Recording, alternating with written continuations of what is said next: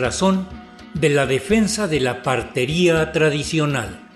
Segunda parte.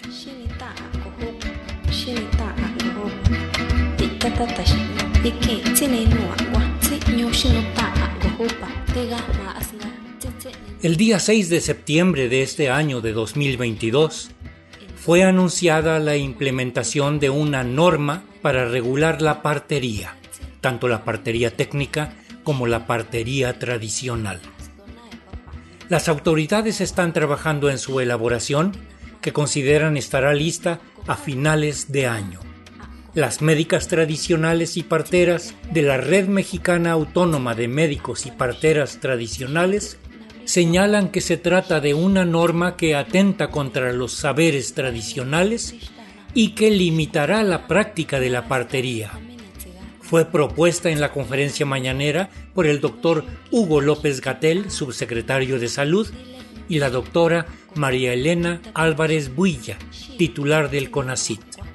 También el titular del Instituto Mexicano del Seguro Social, Zoe Robledo, participó. Como en todas las iniciativas oficiales, se abunda en mencionar los beneficios y defensa del patrimonio cultural resguardado por los pueblos, pero nuestras invitadas cuestionan lo planteado. Señalan que aunque se afirme lo contrario, sí hay intereses de hacer negocio con los conocimientos de los pueblos, por un lado, y por otro, limitar y condicionar el ejercicio de la partería tradicional señalan nombres de compañías y corporaciones educativas interesadas y exigen respeto y ser consultados los pueblos, pues se afectan sus prácticas. Escuchemos la segunda parte de su exposición en voz de las compañeras Silintli Soriano, Alejandrina Cabrera, Hanna Borboleta y Amparo Calderón Soto. Huipil de flores es un relato ancestral, un pecho que esconde amores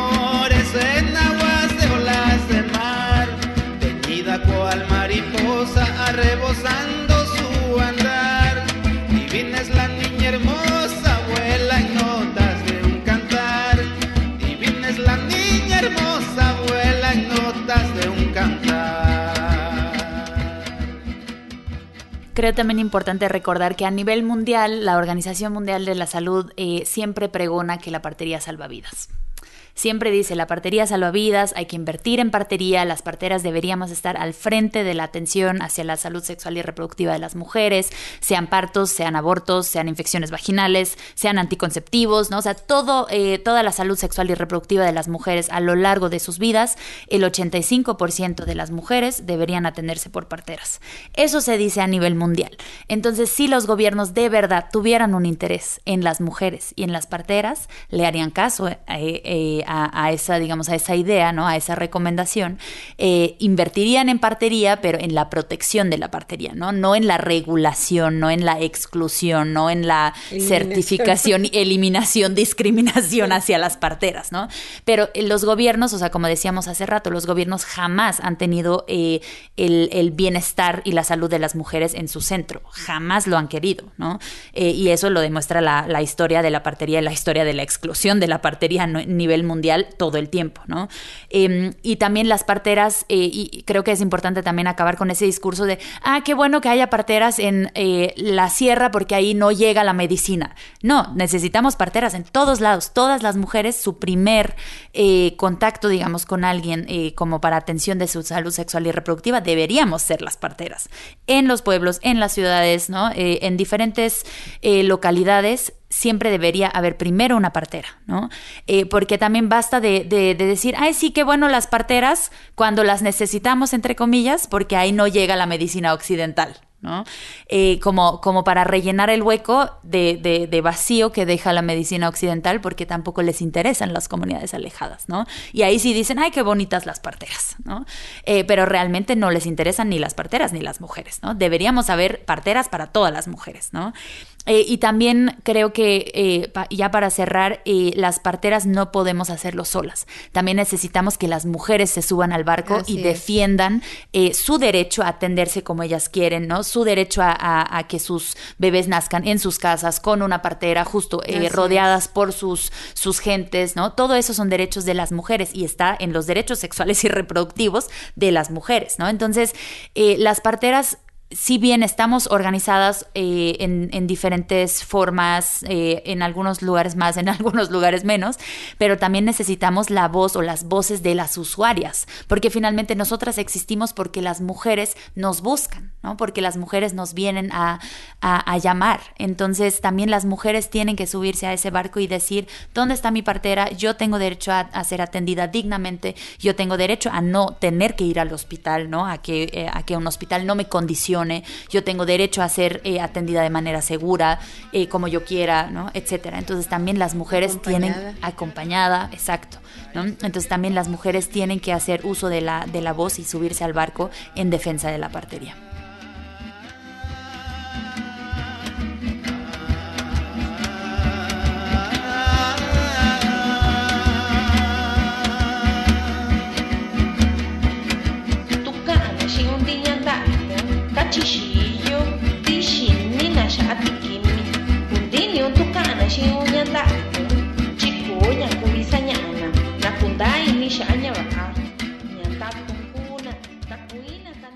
Hace rato Alejandrina decía, ¿qué quieren de nosotros? Preguntaba.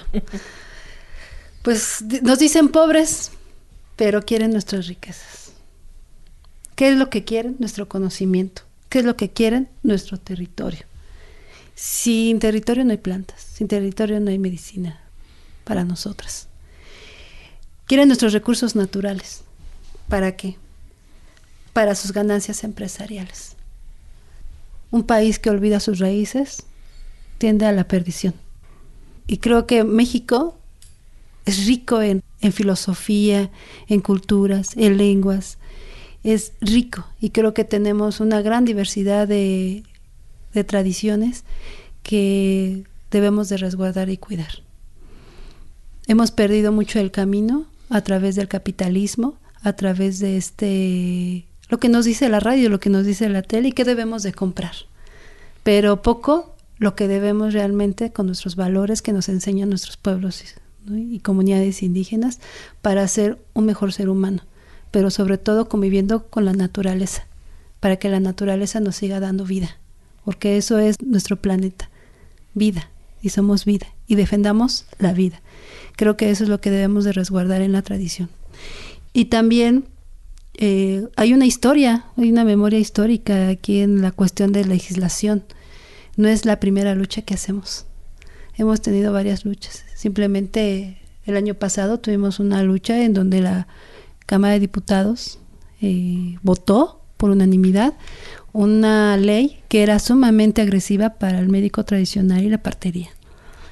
Eh, lo pasó a la Cámara de Senadores y se hizo de una manera por debajo del agua porque había ciertos eh, sistemas para poderse pasar, el cual no se hizo. Entonces se descubrió que había una mano ahí, cual las mismas empresas que estuvimos hablando hace ratito. Es la COFEMITES, que es una confederación, que son privados, que son escuelas privadas, que son farmacéuticas, incluida esta reportera. Asociaciones. La CUAM, ¿no? Este, con Ameca, que también es una escuela privada, que está a través de una escuela privada, y que estaban a favor de esta ley. Em, engañosamente ellos quieren convocar y decir vamos a la, a la lucha cuando ellos mismos promovieron esa, esa ley, ¿no? Entonces, pues qué es lo que quieren, pues verse como las masas y que son los ellos los que son médicos defendiendo la medicina tradicional cuando no lo son, que son los tlatoanes, ¿no? Y pues bueno, hay una usurpación también de, representatividad. ¿no? Eso es una usurpación. O sea, los pueblos originarios tienen normas, usos y costumbres en donde ponen al médico tradicional como su representante de sus, de sus este, médicos, así como sus representantes de cada, de cada este, el, de la policía comunitaria, el que está en el municipio, el que cuida las, este, las tierras, los ejidos, pues todos esos son cargos tradicionales que quien los otorga el misma comunidad indígena.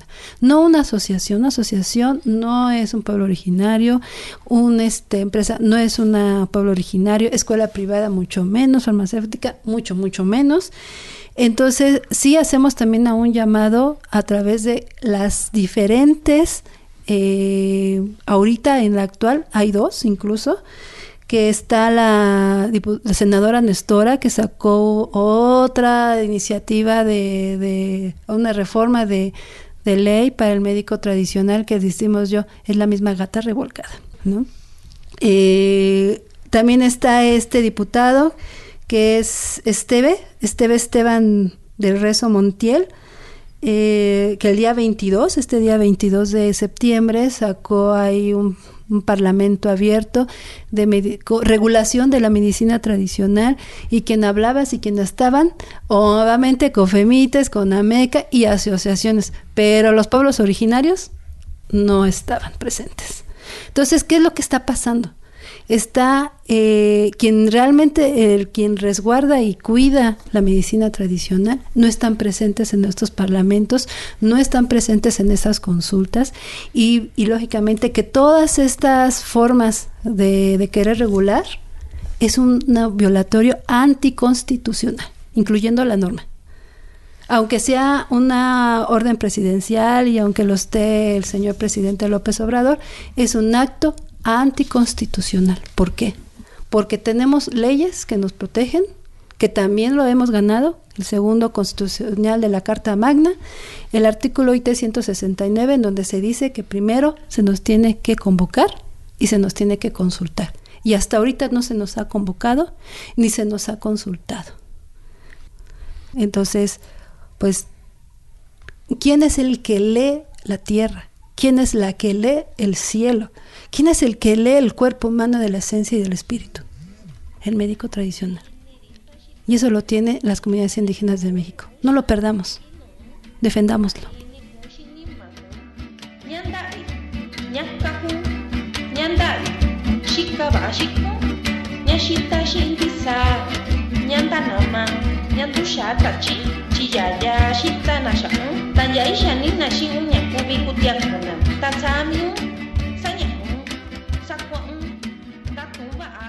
Yo creo que mm, eh, la otra vez leía a Francisco López Bárcenas que decía, si decimos en la Constitución, en el artículo 2 de la Constitución, que somos un país multilingüe y pluricultural, ¿por qué no aprendemos los occidentales? ¿Por qué no aprendemos de los pueblos? Y sería un país bellísimo, ¿no?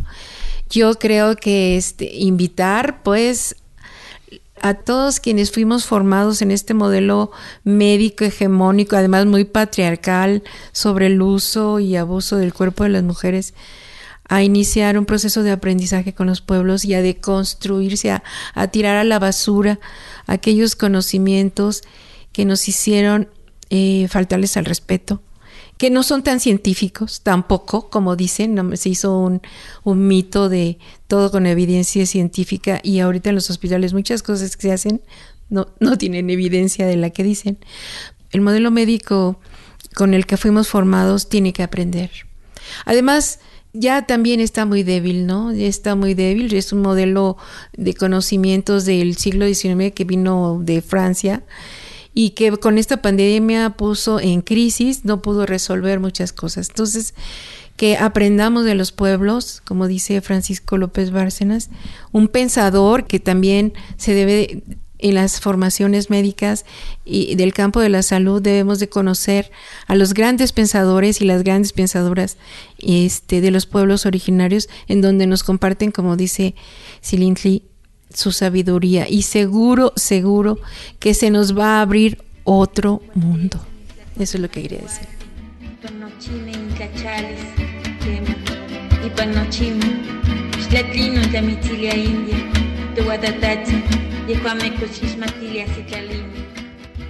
Las parteras somos las guardianas de los nacimientos, somos eh, guardianas de la vida, somos quienes eh, ayudamos y apoyamos a nuestras mujeres y a nuestros niños, porque son parte de nuestras comunidades y sabemos que en algún momento se perdió esta parte de la la forma en cómo se veía la partera tradicional, por todas estas cosas que están sucediendo y siguen sucediendo. Pero creo que el hecho de que hoy estemos aquí nos permite seguir levantando la voz y mantener entre nuestros corazones por las que ya no están y por las que están, seguiremos luchando y no vamos a dejar de hacerlo.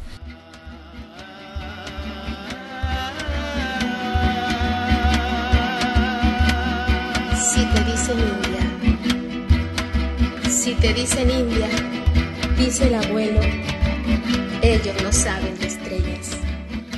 Agradecemos la confianza depositada por las compañeras de la Red Mexicana Autónoma de Médicos y Parteras Tradicionales en Radio Educación para exponer sus puntos de vista respecto a la norma que está siendo planteada por las autoridades federales para regular la partería. Los dichos de las autoridades se pueden consultar en la versión estenográfica de la conferencia mañanera de ese día, 6 de septiembre de 2022.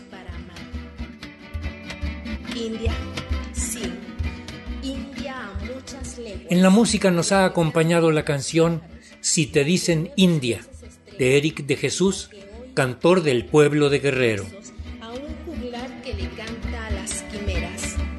Ser un sueño en la asistencia de producción, Analía Herrera Govea. Raíz y Razón.